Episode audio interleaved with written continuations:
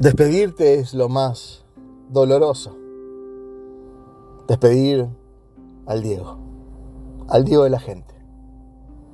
Despedir aquel que nos llenó de alegrías en un rectángulo de césped verde y con una pelota. Mi hija me decía, papá, ¿por qué estás llorando? Desconsoladamente me dice. Y le digo, lloro porque estoy despidiendo a un niño de 10 años que un día en el potrero, allí en Lanús, en Villa Fiorito, en un lugar olvidado por todos, como tantos olvidos que tiene esta Argentina, nos contaba un sueño. Ese sueño de jugar en la selección argentina y ganar un mundial. Vestía la 10. El pequeño tenía una remera que vestía el número 10. Lloro por aquel que vi debutar en Argentinos Juniors, donde encumbró a la querida ciudad de Paternal. Lloro por aquel que cumplió su sueño de vestir la camiseta de su club, Boca Juniors. Qué envidia que le tengo a los bosteros. Soy hincha de River, gallina.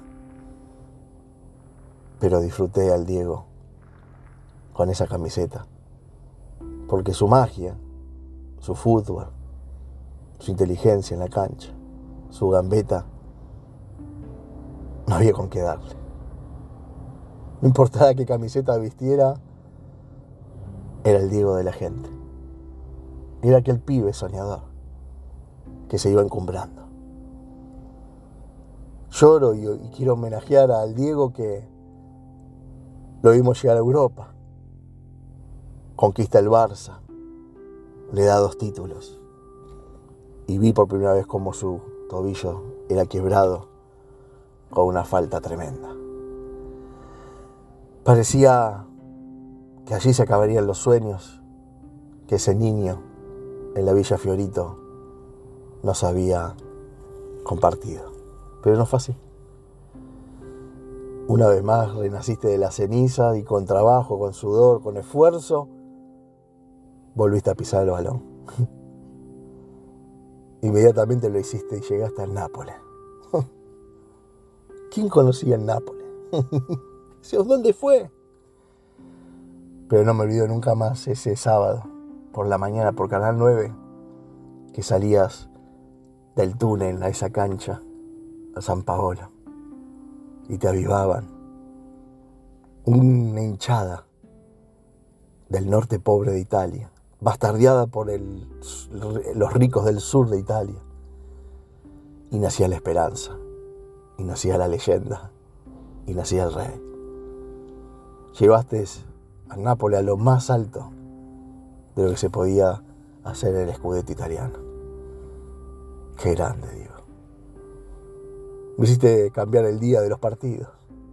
Veíamos los partidos los domingos, pero Canal 9, de la mano de Romay y otro genio, nos hacía disfrutar tus partidos los sábados a la mañana. Así que los sábados a la mañana estaba, me tenías ahí viéndote desde la Argentina.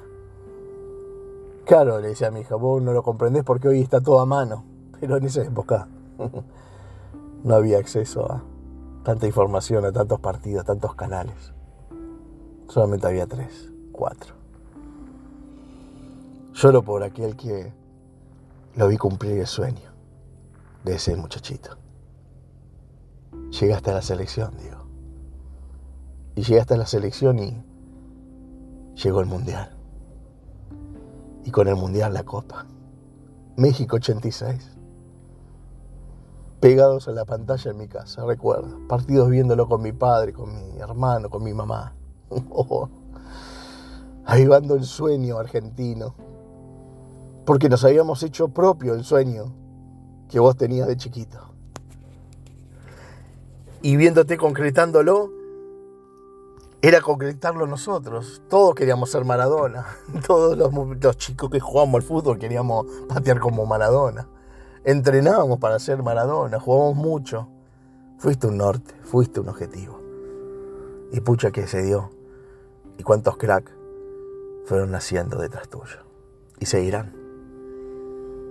Mundial 86. Partido contra los ingleses. El mejor gol de todos los mundiales. Lo hiciste vos. Todavía puedo imaginarme ese arranque en media cancha, tus idas y tu venida, tu gambeta, entrando a esa área. con lo último, de lo último, tocaste esa pelota y fue gol. Tengo en el oído al gordo Muñoz relatando el partido que mirá qué impresionante, ¿no? Qué visión el gordo dijo, el mejor gol de todos los mundiales. Y así la FIFA lo certificó el año pasado. También la viveza criolla, ¿no? El gol con la mano. El famoso gol de la mano de Dios.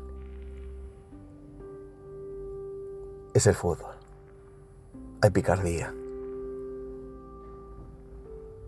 De eso se trata. Está bien, está mal. Eso se lo dejo para los analistas, sociólogos. Yo estoy honrando y dándote las gracias al Diego, al Diego de la gente. Te vi jugar la final para esa copa con un tobillo que explotaba. Te vi jugar con botines sin, sin cordones. Eso, de locos. Podías haber quedado, en el banco, pero decidiste como líder que eras mostrarle a tus otros 10 compañeros que ahí ibas a estar. Que no ibas a poder tocar muchas pelotas, de hecho fue así. Pero imagínate esos 10 salieron leones a jugar esa final, viendo a su líder, que con botines sin, sin cordones, los acompañabas. Te vi cuando te sacaron a Estados Unidos de la mano de la enfermera. Sufrí cuando te cortaron las piernas. Me volví emocional y a reír cuando te volví a ver en boca, jugando tu despedida. Mi hija me dijo, papá, llorás por alguien que tiene muchos grises en su vida ha cometido muchísimos errores. Drogadicto, alcohólico, mujeriego. Le hija, ¿quién no tiene su vida, su lado oscuro y gris? ¿Y quién no tiene en su vida un récord de equivocaciones y de toma de decisiones erróneas?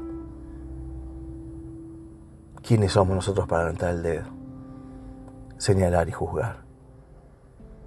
Porque con la misma vara podrás ser vos juzgada también, o yo. Y le cité la frase de Fontana Rosa, que me parece la más correcta. Lo importante no es lo que hiciste con tu vida, sino lo que hiciste con la mía. Y yo le doy un homenaje a aquel que adentro de la cancha, en el rectángulo verde, y con una pilota. Me hizo soñar, me hizo reír, me hizo llorar, me hizo gritar. Me enseñó a disfrutar el fútbol. Todo lo demás es parte de, del Maradona. Maradona se comió al Diego. El personaje se comió y se masticó al Diego al Diego de la gente, al Diego que de pequeño, en un potrero de Fiorito, nos enseñó a soñar y a ver que a pesar que las dificultades y que el camino no sería el más correcto o el más fácil de llegar, con esfuerzo y sudor se llega.